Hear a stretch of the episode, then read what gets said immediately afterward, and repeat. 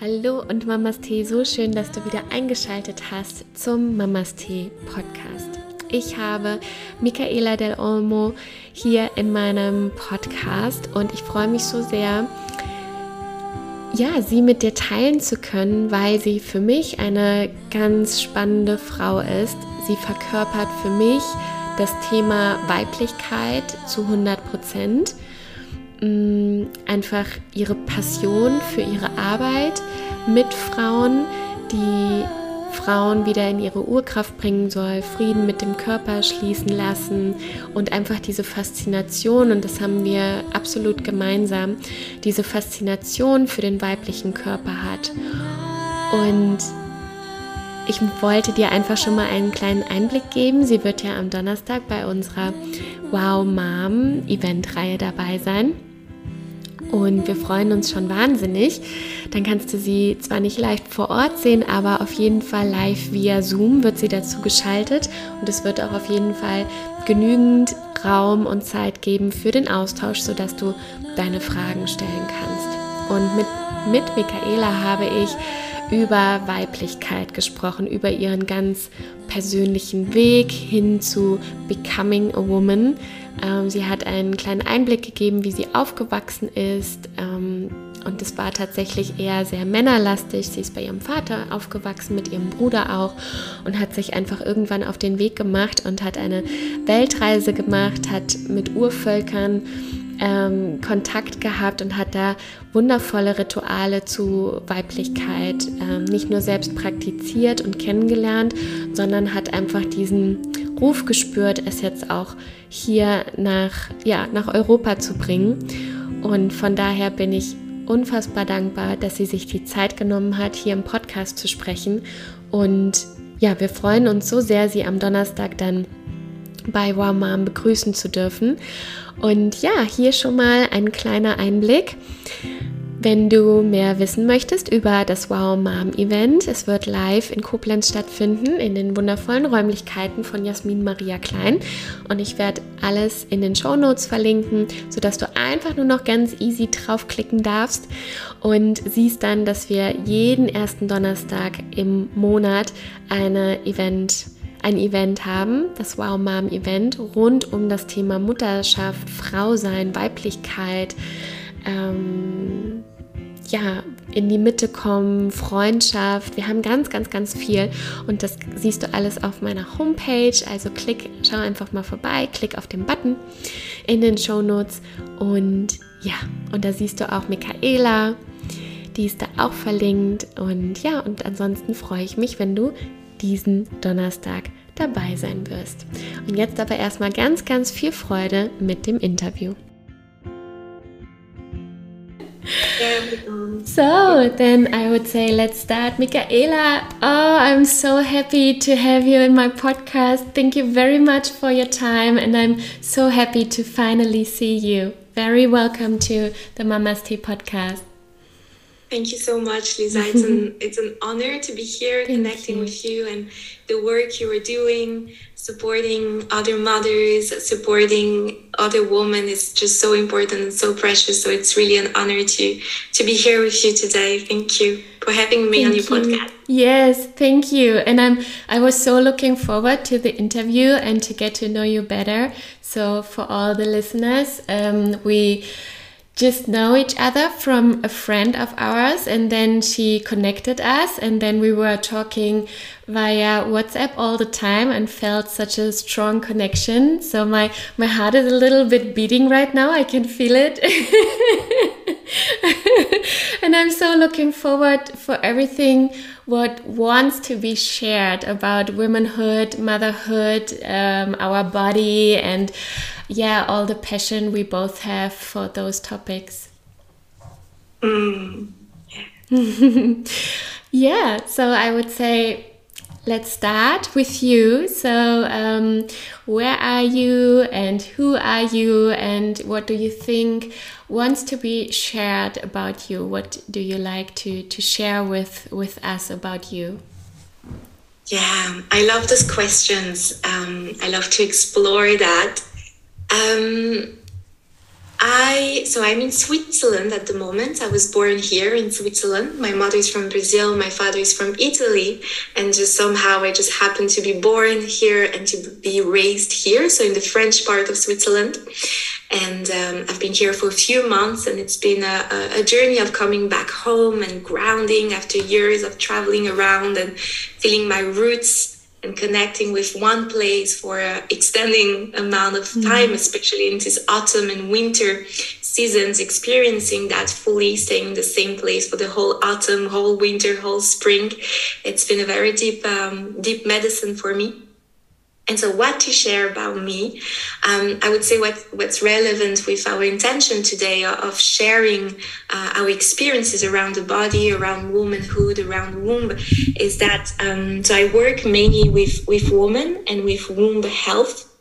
So, from natural gynecology to more the energetic to um, more trans generational ancestral uh, traumas as much as as well as blessings that come from our lineage um, and so it's just different approach from massage i offer pelvic floor massage abdominal massage so different tools different perspective mm-hmm. to really hold space for women to come back to the wisdom of their body to come back home to their body um, creating space for them to explore what is what wants to be felt, what is longing to be expressed, to be experienced through their through their body. Um, and so, really working with this woman's empowerment, womb health, uh, cyclic wisdom, and just holding space, sharing the knowledge. I was so blessed to receive um, tools also to come back to the body, to ground that journey from mind to body, uh, tools that we can implement daily, and also for women that are in a path of fertility or wanting to reconnect with the womb, with this cycle. Mm-hmm. So, I really, my intention, my work is to hold space, to share mm-hmm. um, tools tools for them to connect more with with that and the intention behind that. Yeah. It sounds so amazing and I could dive into every topic you just talked about and um, I think it's everything inside of me just says yes you know and and finds yeah light and and I feel joy because for a long time in my life I I yeah i didn't really work with my body and with my my womanhood you know and um, now sitting here and talk with you about that and um, i'm so curious about your way. Um, yeah and it just makes me so so happy and i think it's so important to share all that knowledge with other women because that's us right? And and we need to know it. We need to feel it and we need to be connected with us and with our body without shame and all the judgments right yeah and i think for me it's it, it's what i often say it's beyond my my work it's my prayer for the earth it's my prayer for the world it's my prayer for life it's all those practices and the intention behind the practices uh, whether it's natural gynecology or massage or embodiment practices somatic tools all of this is what changed my life, mm-hmm. what transformed my life, what is still changing and transforming me mm-hmm. daily. Um, it's really a prayer for myself and for others. And so there's nothing that excites me more than than than sharing that and holding space within myself for that, mm-hmm. and also outside for other women. Um, and uh, yeah, it's really a, a prayer, deep intention yeah. for my life and for the world. Yeah, yeah, definitely. So I'm I'm so curious to know how was your way to to now to 20 uh, so um, and and to work with women and to be curious about all the knowledge um, so so how was your way in childhood and youth and become a woman so how did that start what would you say mm. what i love in your question is the last last bit become a woman? Mm. This is a question that I've been asking myself. When did I felt for the first time that I was a woman? Mm-hmm. Which moment in my life did I felt I'm a woman? Um, and so I'll come to that for answering this question. I this path started for for me in the other side of the pendulum mm-hmm. from a very deep disconnection from my body from my femini- femininity from my womb um, so i grew up here in switzerland and my father raised me um, so my mother decided to to leave when I was 11 years old, and so just that I was home with my father and my brother. So I didn't have a mother figure mm-hmm. that uh, that showed me what it is to be a woman, what it is to be a mother, what it is to be a woman. Um, so I feel like I, I learned that um, later on what it is to be a woman. There was kind of something missing there. Mm-hmm. I remember the first time that I had my first bleed, my first menstruation, and feeling I have no no mother around me my grandmothers are in Italy and, and Brazil. So I had no um, matriarch, no woman in around me to show me, to, to share with me. And I remember this first bleed, this first menstruation, um, thinking, what am I going to do now? How am I going to even say this to my father? And feeling the shame and feeling very lost into what it is to be a woman. What does it mean? Mm. Um, when I was younger, I also had different food disorder. So um, I was overweight and I was compensating um, my pain with overeating. I was eating away my pain. I was eating away my shame. It was really my coping, surviving mechanism. And so that led me to be, um, to be shamed at school, to be bullied at school. And this is when I started to associate my body equals pain. I'm being rejected by the community, by the clan, by friends, by people at school because of my body. Mm-hmm. Um, I'm experiencing feeling abandoned and rejected because of my body. And other other life experience and traumas that happened around my body, uh, violence, and different things where I really internalized and associated body equals pain. Mm-hmm. And I think we also live in societies where um, we are taught that it is safe to be in the body, uh, to be in the mind, but not to be in the body. We learn and and give validation to to rational, logical, mental thinking, and not to intuition. Intuition is the language of the body. It's that full body yes, and that ugh, no contraction. So I think there is something also no matter what are our stories, unique stories, there's something also about the collective and about the way society is built um, in this time where we're experiencing our lives that encourage us to stay in the mind and not to go into the body. So, this childhood, teenage, youth years, I really integrated my body mm-hmm. is the reason why I'm not loved. It's not safe to be in my body. And so, if I'm not in my body, where am I? The mind. And it led me to depression, to overthinking, to stress, to anxiety, and to a point where I remember feeling when I was 16, this cannot be my life. There was a strength that I, I give thanks to that that energy, that spirit that guided me to to to look for help because I felt this this is not okay. Mm-hmm. And life. And, yeah. And was that a special moment? Was that, I don't know, did you go into the nature and sometimes it hits you, or was it a, an experience, or how did that come? I have one image as you said that, as you asked me that question. I remember being in my room, mm-hmm. sitting down on the floor and crying, but the tears were so strong uh, the pain was so strong. And I think it's after that that I really felt I cannot keep living like this. Wow. And so um, all of this was the initiation into understanding that I didn't wanted this. It's like I had to experience it so strong to see it so big in front of my eyes to mm-hmm. actually make a change. And so a few days later, when I went to school, I went to the nurse at school and I said to her, I'm not well. I need help. Wow. And she sent me to a psychologist. And this psychologist happened to also be a woman that worked with holistic approach. She also worked with um, different energetic uh, methodologies and practices and essential oils and, mm. and and different things. And she started to talk about chakra and energetic centers and nutrition, and um, and it was kind of the, the the first door that opened to this world. And so then I'm I'm very curious.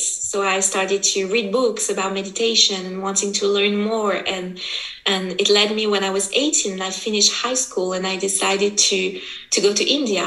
I decided I'm not going to go to university. I'm going to go to India. I'm going to go to Asia. I'm going to learn. I'm going to experience. I'm going to I'm going to learn new tools and and keep exploring my mind and my body. And so it started that's really the start of the journey. And a big part of the first years in, in Asia was really, again, the mind, philosophy, meditation. Um, it was more that approach. And I remember saying to one of my teacher, I'm doing everything. I'm reading all the books. I'm waking up at 4.30 to do my meditation.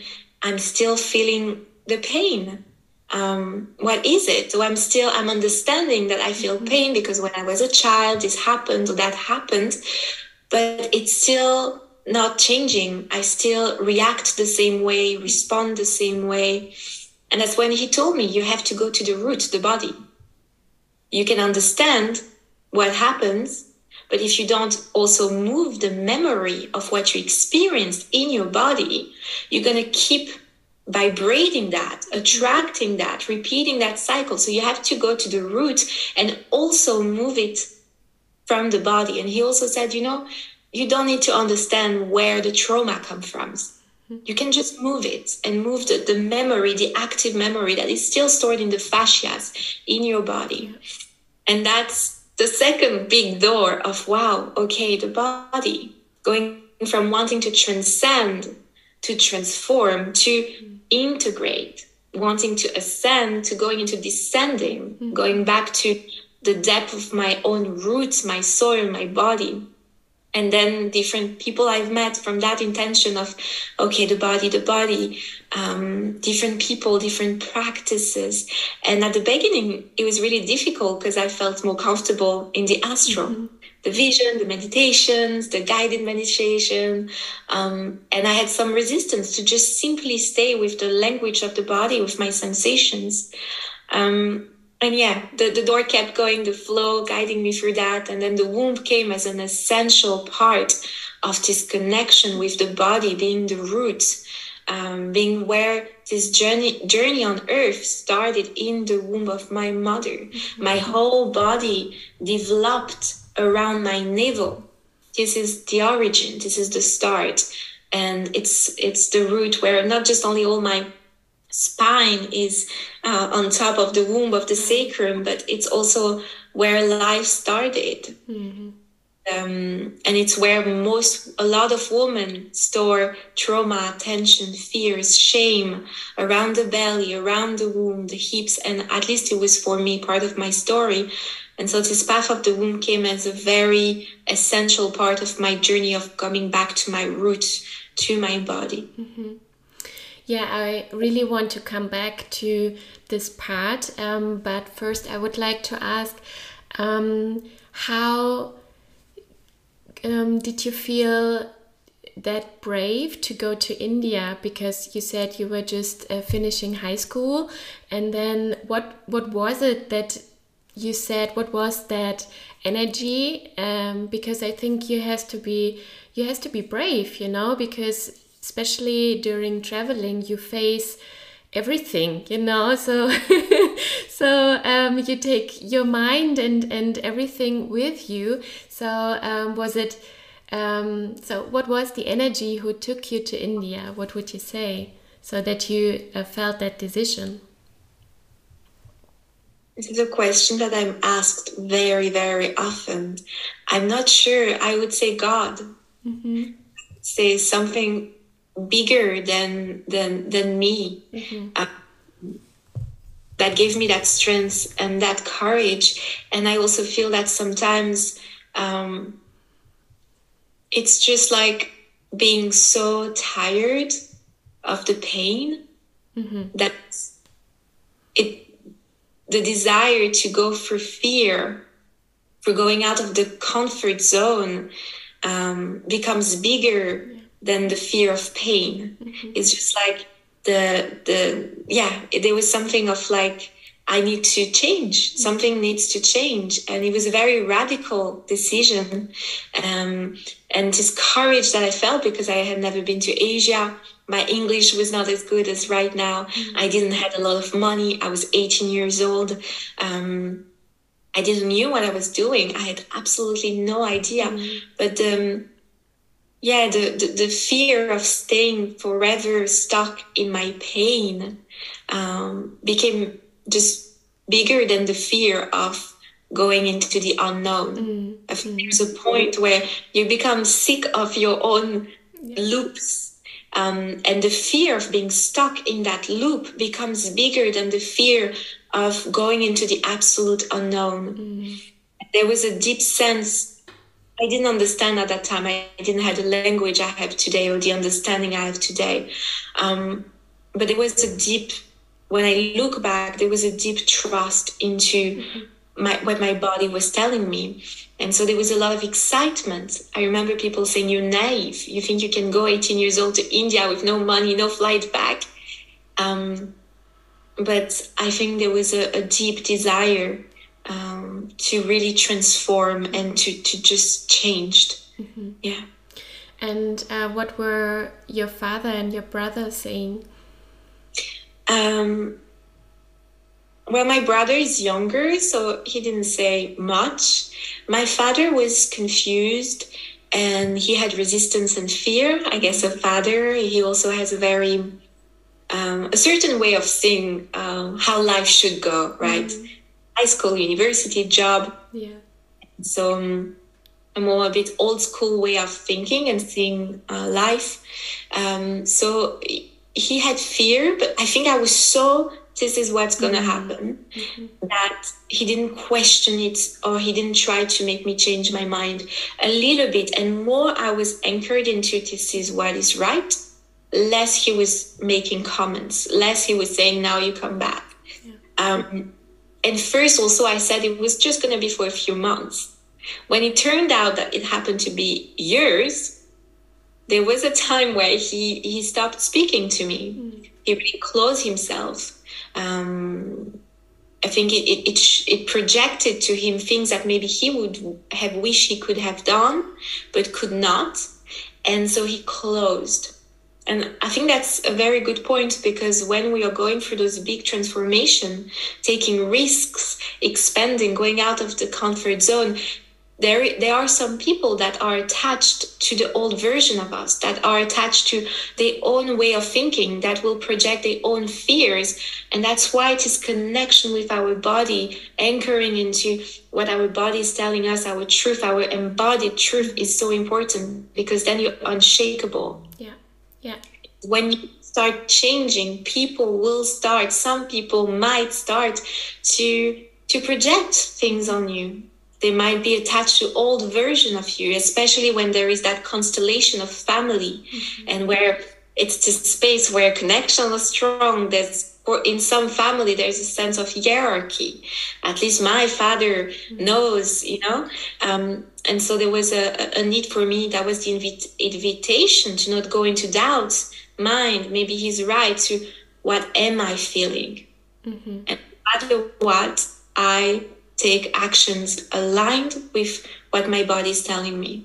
Yeah, definitely. And I think it's a great example also um, when you said how how much you you were anchored in your decision, how less the environment asked about it, you know, or were questioning it. And I think that's a very good example because um, it shows when we change something inside of us and we are quite sure about it, then the environment doesn't need to questioning it, you know. So, and I think it's a it's a good example for that. And um, if you are more unsure about it, then the environment will or can shake you and can questioning it. And then yeah it's just life is just asking you are you really sure? Do you want yeah. to are you um, doing to do it? And if do you really like it? And and so on. Yeah. I think it was also a reflection mm-hmm. of parts of me that were still doubting. Mm-hmm. and so i was allowing this law of resonance this law of um, what comes to us is also what we vibrate yeah. um, what the vibration what is within us so the moment i i closed i didn't allow that that doubt to come from the outside to the inside because i had already processed the doubts from within and went into exploring why am I doubt why am I doubting? What is the fear? There is fear, okay. Fear is allowed. Do I want to take action aligned from that space of fear mm-hmm. or aligned from that space of trust, love, embodied expression, embodied truth? Yeah, yeah, definitely. And coming back to your questioning um, or your questions, uh, or when you were questioning your teacher, like you still feel the fear, and and he said something about the body, and um, you were diving into the womb and all the experiences uh, you did. So. Um, how did you start? Because I think it's quite interesting for women when they say, Yeah, I, I think I'm all the time in my mind and and I don't know how can I connect with with the body so what were your first steps yeah um, a lot of medicine came to me in simplicity sometimes we have this idea that embodiment practices or coming back to the body needs to be some very strong practice that's going to be like aha um, for me really when i started to come in the body with very simple practices. Mm-hmm. Sitting down, putting my hand on my heart, on my breast, on my womb, and feeling and staying with my body as much as I could. Sometimes it was one second, and then what am I going to eat tonight? Mm-hmm. And okay, back, back, staying with the body. Um, the mind usually goes very fast. And so slowing down, really slow movement. And a lot of things were things that I was already doing, but I was doing from another approach. So, dancing, for example. I always loved to dance, but then I started to open up as dancing as a way to come back to the body and dance with myself. So I would dance, but try to feel every sensation and dancing from not, I want to look nice, how does people think, exactly. da, da, da, yeah. Yeah, so not the disco dancing like hoo hoo, it's me. Yes. Can you see me, right? It's more just like, oh, what what does my body feel, right? Yeah yeah oh, yeah exactly what how does my body wants to move yeah. same sound i love working with my voice this was a big part of my journey and um not how my voice sound uh, but how does it feel? How does the sound feel in my body? How does this, the vibration of eh, eh, eh, how does it how does it feel? Your body, our bodies knows what movement it desires, needs, want. Mm-hmm. It knows which sound it desire, needs, want. So it, it just started to it's just like I was doing the same, but observing, moving through life from a different angle, from a different perspective. What does my body want? Mm-hmm. Um, wants to eat and very simple practice of just feeling the different part of my body looking at myself in the mirror and staying with myself with all the emotion thoughts that come but staying with my body staying in presence self massage uh, slowing down yeah. and also a big part was to reestablish trust because a lot of the time it's just like if you don't trust someone or you're scared of someone you're not going to feel comfortable and relaxed next to that person. Mm. and so i had to trust again my body to reestablish a relationship with my body to trust it in order to be able to fully stay with my body in my body.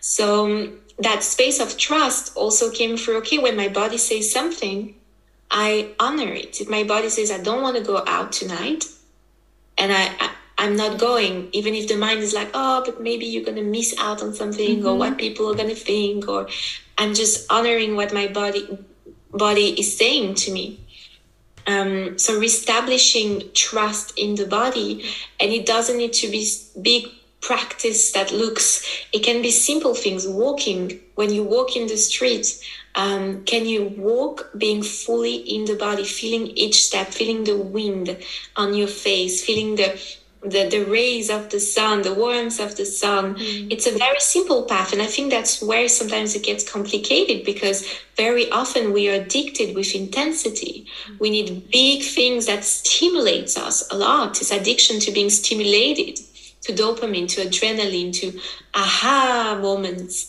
Um, and this comes more from, from the mind. Mm-hmm. Very often the language of the body is more simple, more, it's different. So and it's enough just to have it's enough. I don't need all the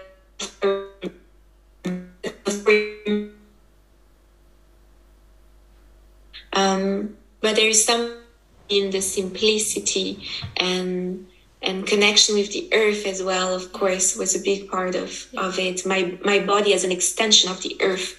This was something that also moved mm-hmm. this connection with my own body. Mm-hmm. Thank you so much for pointing that out that it doesn't need to be something big most of the time or a huge decision or I don't know a whole spa event, you know, that mm-hmm. um, making peace with your body and and um, connecting to your womanhood just or your femininity just means touching yourself you know? So um, when you when you were um, talking about it so I, I remembered a situation yesterday because i um, i got my period and i was um, standing in in a line in a in a shop and it, it just hurted you know? And back in the days i was like you know? So like um, in German we say aushalten, you know. And yesterday I I put my hand on on my belly and I was just like, you know, um, touching it and and um, was very lovely and, and caring to myself and to my body and to that part that that hurted a little bit, you know, and. Mm-hmm all the time when I do that, it just I'm, I'm so I'm so happy and I feel so much peace inside of me because I'm not um, fighting against it. I'm not fighting against my body. I'm just like, okay, I hear you. I'm, I'm there for you, you know? Or when you were saying touching um, touching my breast, you know, back in the days, I just it was like, oh, the breasts, they are just for my boyfriends, you know.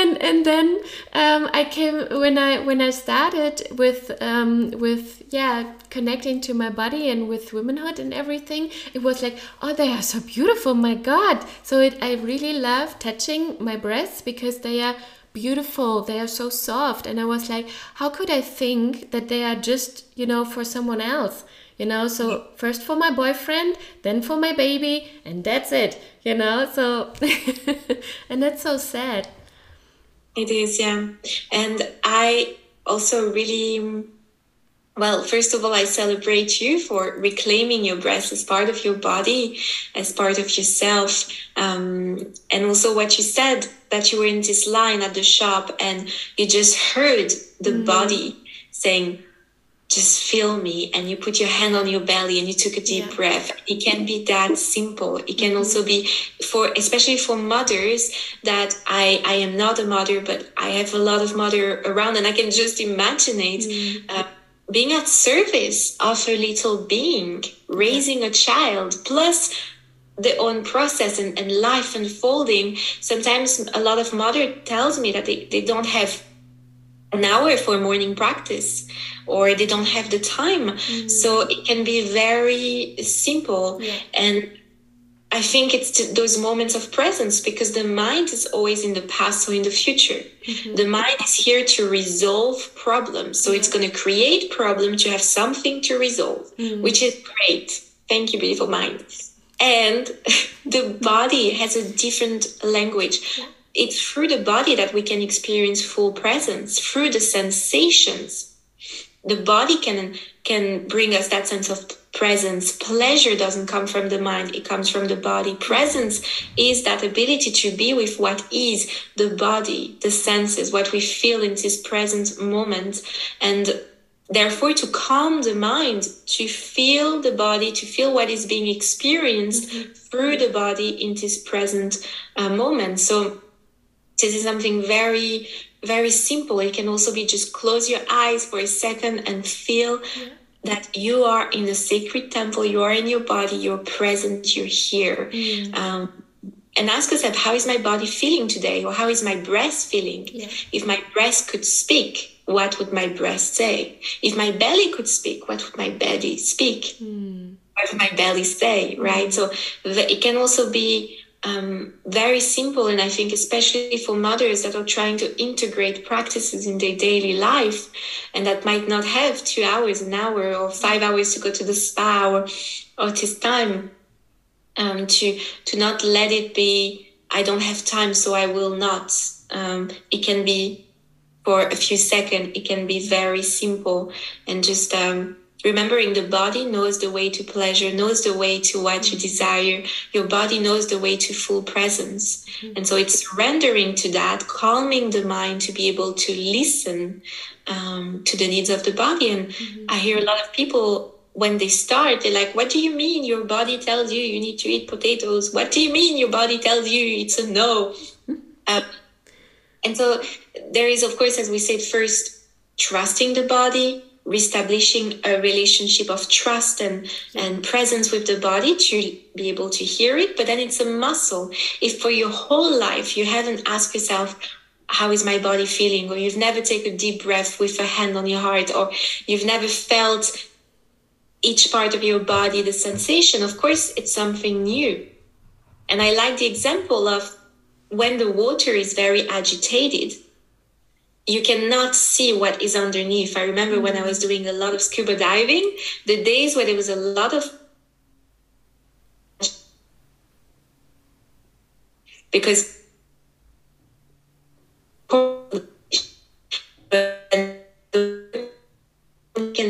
and we can see the corals and the fish that were always there. Mm-hmm. So the message are here is just the mind is not allowing us to see it because it's too agitated. Mm-hmm. So then comes different practices um, and it's different for every for each person mm-hmm. how to calm the mind to be able to see through and feel the body. Yeah.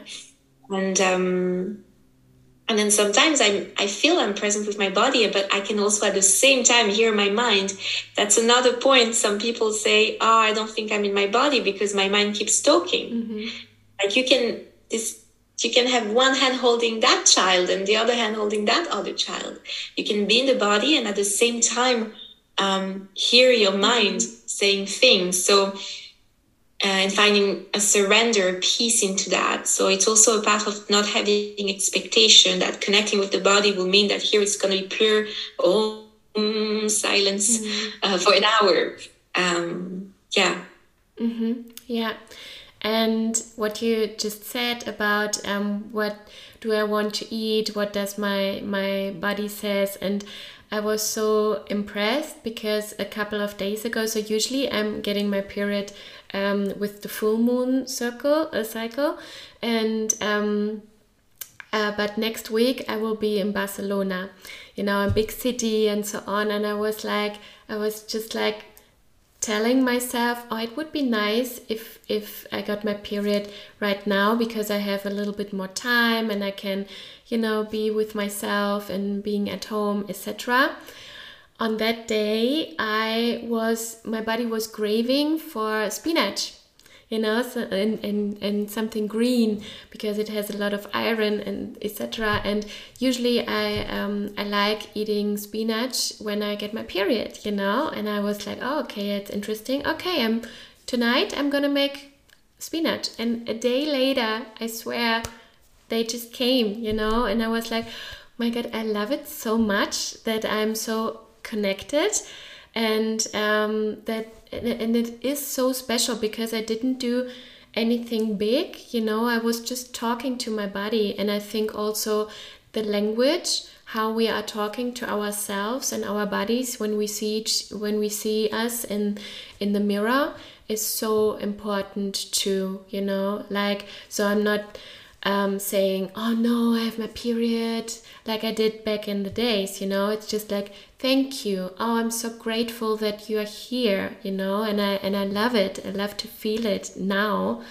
Or when i look in the mirror and there's something i don't like then I'm just like, okay, that's okay, you know, but I'm not telling myself, oh, you're so ugly, look at you, da, da, da. it's so, oh my God, we would never say that to our friends, you know, but why to us? Yeah. Yeah. Mm. And um, yeah, I'm curious to know about how it went further your journey. So you, we were just talking about you starting um, to connect to your body. So becoming a woman. Um, what, yeah, what were the next steps in your life? Hmm. So I um, I have a specific moment that changed mm-hmm. a lot of things in this in this journey. Is that I received a pelvic floor massage.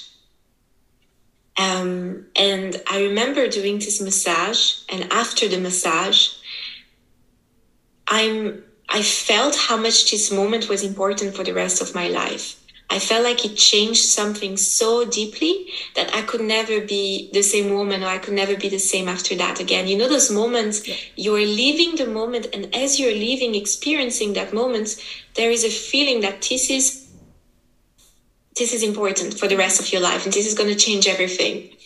And so as I was receiving this massage um, and going through all the process, all the release and understanding all that my pelvic floor was storing, all that my womb was keeping, um, I, I felt that I was here to do that. Mm-hmm.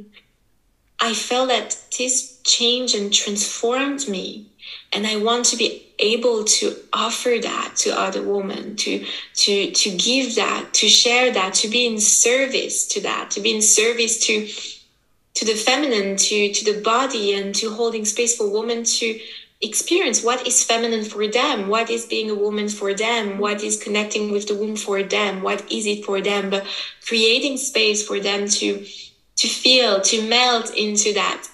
And so that's when i started to to really go deeper into trainings into learning okay how to facilitate how to hold how to and what do i want to there's so much so do i want what do i want to go deeper in? And to really go into courses and trainings to learn more.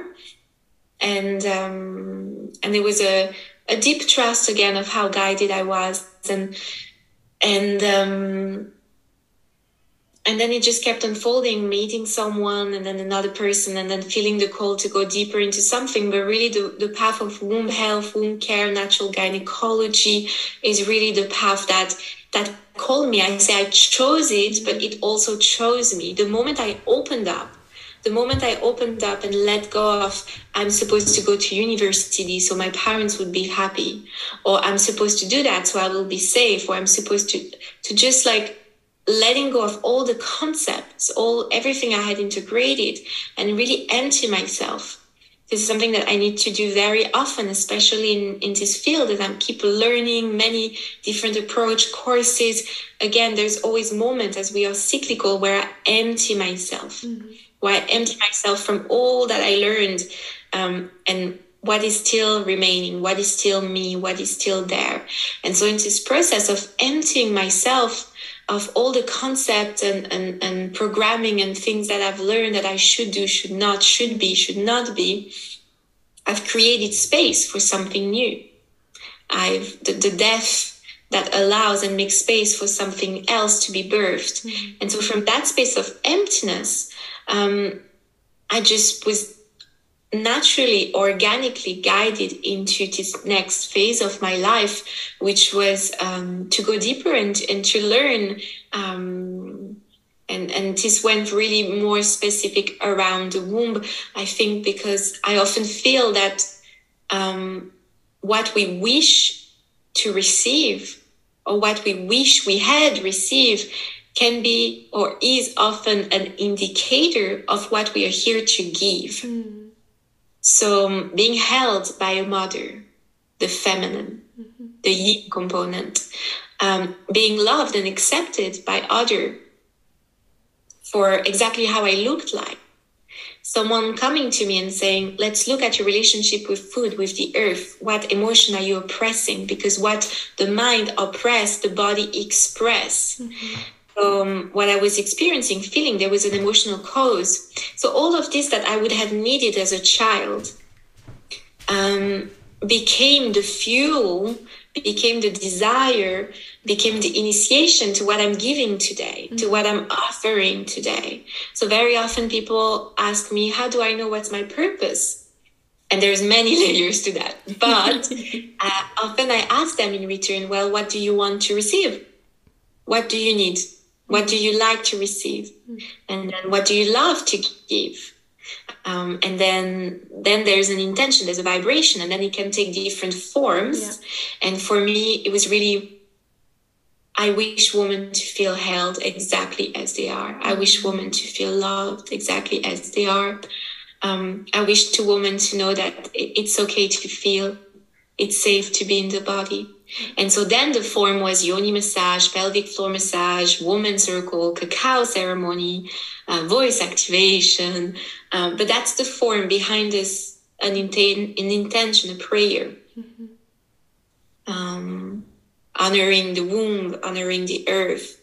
Um, and then it took different forms. Mm. Yeah. And what would you say is the magic um, with our womb? Why is it so important to, um, yeah, because for me it was long time that, you know, until here it's just oh down there you know? So why is it important to connect with our womb and and to yeah to to see us as whole with everything with our period with um, with our womb? So what is the magic for us mm. women wow there is so much yeah. like okay structure um yeah so I I feel that something that is happening and that, that that is so important on the collective is the integration of fragmented part of ourself. This illusion of division that is causing pain, wars, fight, all that we see in, in the macro, right, is also happening in, in the micro inside of us. Mm. So this fragmentation um, this division, those war inside of us, separating what is good, what is bad. What is bad goes under the carpet, mm. covered by shame and guilt. And all those part of us that we thought were not worthy of being loved, or we were not safe if we were that. Mm-hmm. We all put under the carpet. It doesn't disappear. It cannot disappear. It stays under the carpet. And when, if there is an ant or a small animal that pass in front of you, you, you might not see it, but if there is an elephant, you will see the elephant. So all those things that were put under the carpet, oppressed, they're going to keep showing up mm-hmm. in relationships, in different situations, taking different forms, but same pattern, same energy, same emotions, going to keep coming, and every time bigger, bigger, just just like just until it becomes an elephant for you to see it and process it and see you're also my child. You're also part of me. You're worthy of of being loved of being accepted. And then when we accept and integrate really it is as part of us then it naturally transform. Just a river if we put like a um, barrage we say like a wall in this yeah. in the river mm. the river stop flowing. You just have to take it out take the resistance, the oppression, the fragmentation out, and the river then will naturally, organically flow. You have nothing to do. It will transform, it will move. So, in this question of why connecting with the womb, why is it important? Um, I would say it's important to connect with every part of our body. Every part of our body are worthy to be looked at, felt, and then why the womb specifically and why is there such a big um, more and more people working with womb and, and, and sharing about the womb is because i believe that it's one if not the part of the body that was the most oppressed. Mm-hmm. um, sexuality. Um, the womb is here just for children. It's just here to conceive and give birth. And so the space that is the space of materialization, of manifestation, of creativity, of sensuality, of sexuality, of pleasure, of connection with our mother. We were in the womb of our mother. That was in the womb of our grandmother, all the way back to the first woman of our lineage. Mm-hmm. Deep wisdom. According to Amazonian tribe, the womb is an extension of the earth and it's through the womb that we access the wisdom of the earth. This is why we have this cycle going through four seasons mm. in one month. And so accessing elemental wisdom, cyclical wisdom through the womb. And so the womb is, is the center of creation of life. This is through the womb that humanity keeps existing. Mm-hmm. And just taking a deep breath and understanding what this means that every being on this planet went through the womb through the portal of the womb the initiation the first war the first world the waters of our mother's womb. And a lot of oppression was around that. A lot. And we can look especially being in switzerland and, and, and germany i like to talk about what happened during the witch hunt. Uh, the, the crimes under which a woman was called a witch and burned yeah. which was connecting with nature which was using herbs and plants to heal. If a woman healed someone in a way that science slash church could not explain, she was called a witch. Mm-hmm. This was a crime. Using plants, using natural way to heal was considered a crime. So this disconnected us from nature. Mm-hmm. Then another crime was to gather as women that are that with who we don't share blood, women that are not part of the family, gathering as women without a priest or someone part of the authority. This was another crime. Again, this separated us from sisterhood, from being around uh, other women, connecting. And, and we come and touch this very deep sense of surviving. It's not safe. I can be killed. Mm-hmm. And then the other one was sexual energy the other crime was also if woman would um, have sex with a married man. It was not the fault of the man, it was the woman because she used her sexual energy to attract and manipulate him. Mm-hmm. And so all of this created a deep fear that is still in our bones, that is still in our collective consciousness, that is still here. Um, and they connect disconnected us from this feminine energy which is the earth which is a sisterhood connection which is a sexual force. So then there is so many different ways to look at it um, but there, there is a deep disconnection from from this center. And it's it's centuries it's it this wound travels from very far and is still got carried in the way we talk to children about the womb, about menstruation, um, menstrual shaming. It's it's a it's cultural programming. It's still it's still here. Yeah. And so I think there's a there's a deep call from the earth itself to for all of us to remember the power of the womb, the importance and if we look into Taoism, if we look into shamanic approach, if we look into yogic tradition, the womb is the root. It's the first centers, mm. the Muladhara and the Swadhisthana, those the pelvic floor, and and this, those two first centers. And um, this is where we, we take the energy all the way then up. It's our roots, energetic, physical roots. Um, so I think it's important to connect with every part of the body. And I think maybe there's more work and more attention around the womb as for many reasons. And then also it depends on each family, each culture.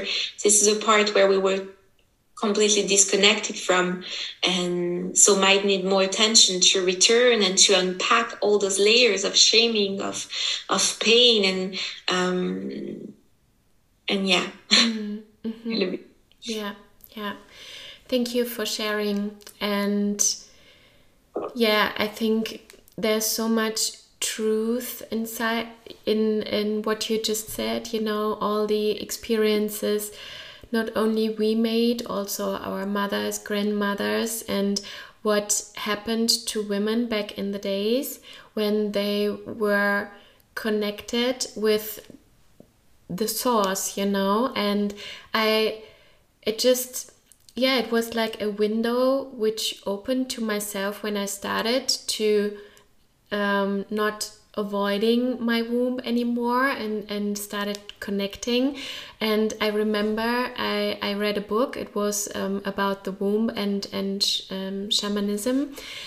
And I started crying. So the first um, sentences I read, I just started crying like, something was saying finally. Hi hi there. Nice to see you again you know and it was just like magical for me. So um, what what would you say are your maybe three practices you have learned on your journey um, to connect with your womb or with your body or your womanhood? So what would you say um, yeah what rituals do you like? Mm. Okay, so the first one, nature. Mm-hmm. Yeah. Mm. Bare feet on soil, sitting by a river and really listening, really looking at the water, feeling the like, yeah, really spending time in nature in full presence. Mm-hmm.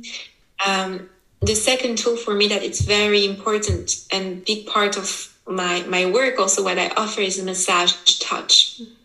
So it can be just softly caressing yourself. It can be massage uh, it can be also internal and asking your womb if it's okay if you feel if it's at this moment okay for your body but touching your womb looking even in the mirror at your vulva at this part of your body some women never never saw this part of their body. So looking at it touching it um, massaging your breast offering a massage touch to to your body. So i would say connecting with nature massage. And the third one for me is movement. Mm-hmm. yeah. Dancing again from to space. How does my body want to move? It doesn't have to look nice. I don't have to look nice. I don't have to fit in a box. Um, how does my body wants to move mm. very often when my mind is very strong i'm going to lie down on the floor and dance on the floor mm. i'm going to really dance on the floor and feel this connection with the ground or i'm going to do very lower primal sound if the mind is very active i can balance it by going into this more tribal animal energy so dancing like if I was part of a tribe and connecting with it is wild energy that bring us back to nature, that bring us back to the roots, to our roots. Um, also connecting with my cycle. I know it's four, but I give one last one. and I have five more. um, connecting with my cycle for me was a big part of connecting with my body because it's just like when I go out, I look outside. Is it raining? Is it sunny? I don't wear the same clothes in winter than in summer because I look at the season, at what's happening. And so it's the same looking what's happening inside of me and then knowing, okay, I, I, I prefer this food. This food supports my premenstrual phase. This food supports my ovulation phase or I'm going to do this natural gynecology practice or this ritual because I know I'm about to bleed and and shed old skin and die and be rebirthed. So um, understanding what happens at a hormonal, physical, emotional level in the menstrual cycle, and then for me individually because it will and it will the way i experience my ovulation is different than the way you experience mm-hmm. or another woman experience the ovulation phase understand the archetypes that are being called activated in this phase and what are they inviting me personally as an individual mm-hmm. to feel to to express to experience so connecting with the cycle with our own inner weather inner season and live a life accordingly so we can live not against our body but with our body yeah. uh, for me it's it's it's a very essential uh, part of my connection with my womanhood, with my body, with um, with the earth as well, being part of her and therefore cyclical. Mm, mm-hmm. Yeah, beautiful. I love that.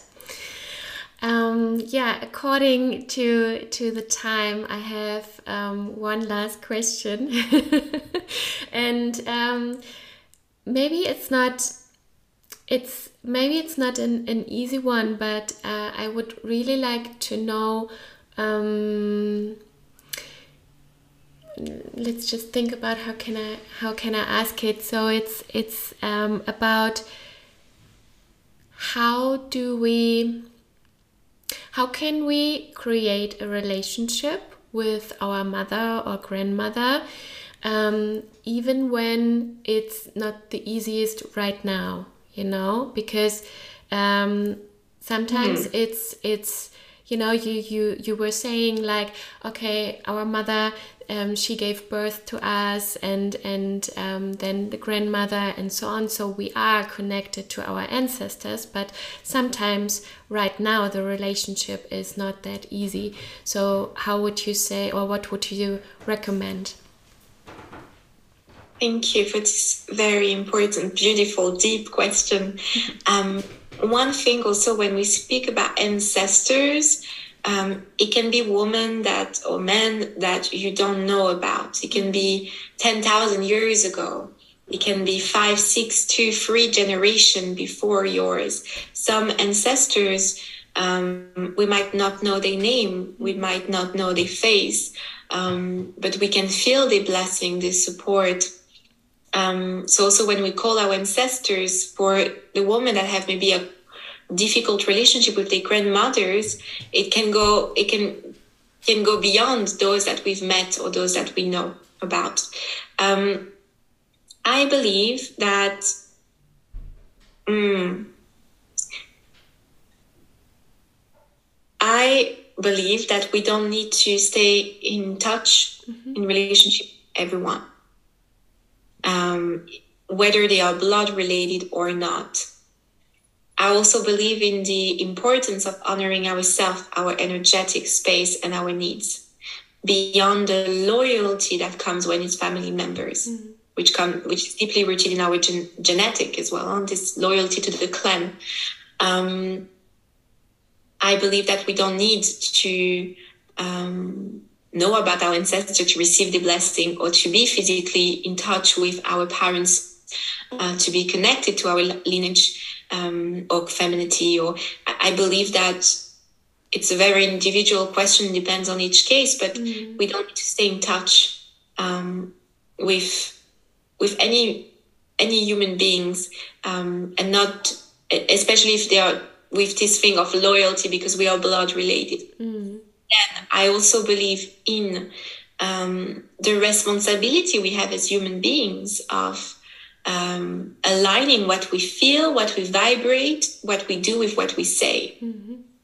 And this responsibility also, I've chosen that to look inside myself when something triggers me. Um, what is it being what is being triggered inside of me it doesn't mean what the what the mother or father does is right um, but what what looking inside what is being triggered? What is the wound that is being activated? That is often a wound that is being repeated in the lineage mm-hmm. um, it doesn't mean that what they do is right or that they are right. Whatever is happening in the story more uh, what is what is the teaching for me? What is being activated? What what am i asked to do to resolve to forgive to mm-hmm. express? And boundaries boundaries are so important. Yeah um, to allow ourselves to put boundaries, even if when it's family member, there is the guilt. I should be a good daughter. I should stay, see um, see them. There's also the wounded child. There is a big grief, grieving from the fact that our parents were not the way we needed or wanted them to be. So grieving, allowing yourself to grieve. My mom is not soft. Mm. My mom is not caring. My mom didn't show me or, or told me that to grieve to let that sadness that grief and to then come to this space of how can i bring that to myself And if it's really toxic, in some cases, the relationships are really toxic. So that's why it really depends from relationship to others. It's really boundaries, strong boundaries, and mm. looking at what dynamic is still there, stagnant mm. and stuck, and what sometimes it's just really space and boundaries, but also feeling the sadness that maybe our mothers were not the way the little girl inside of us, or the maiden, or the the woman we are today needed. We didn't have this example or that example of what it is to be a, a woman, and so there is sadness, there is a grieving, mm-hmm. there is um allowing the anger and the rage to be processed, not put them under the carpet. It's okay to be pissed off. It's okay to be angry, to express it. And then, of course, we always have the conscious choice of how do I express it. Mm. And there's ritual and practice and things to express in a healthy, healthy or way that feels good for you and the people around you, that rage and that anger. Um, yeah, am I answering the question? Mm-hmm. Yeah, definitely. I guess yeah. so. Yeah. Thank you so much for sharing for sharing all your wisdom, your story, your um, point of views, and I'm I'm so grateful for for the conversation. Thank you so much for your time, and uh, I'm so happy that you are in my life right now. Thank you so much.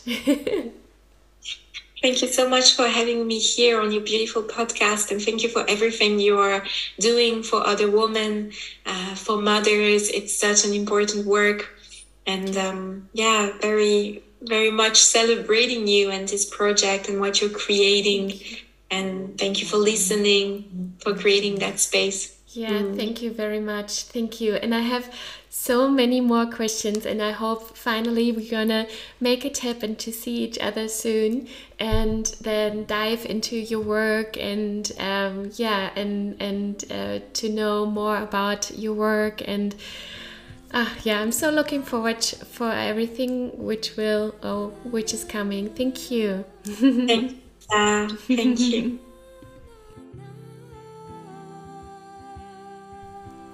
Ich hoffe sehr, dass dir diese Folge gefallen hat und dass sie dich genauso inspiriert hat wie mich. Mm, als ich mit dieser Reise begonnen habe, habe ich, ich habe es auch in der, in der Podcast-Folge, das hast du ja gehört, ich habe ein Buch gelesen dazu und habe gleich Tränen in den Augen gehabt. Und während des Interviews gab es tatsächlich ein paar Momente, wo ich auch ja, Tränen in den Augen hatte und ähm, spüre einfach, wie wichtig diese Arbeit ist und wie sehr ich sie liebe und wie ich das mit Michaela teile. Also hinterlass mir super gerne deine Gedanken zu der Folge. Mm, schreib uns gerne über Instagram oder einfach eine E-Mail. Lass uns verbinden, lass uns connecten, lass uns treffen am Donnerstag bei Wow Mom, Time to Shine. Und ja, danke fürs Zuhören. Danke, wenn du selbst losgehst, wenn du in die Heilung gehst, wenn du deine Kinder anders erziehst und wenn du einfach gewisse Dinge hinterfragst, weil deine Intuition es dir sagt. Mach's gut, Mamas Tee, deine Lisa.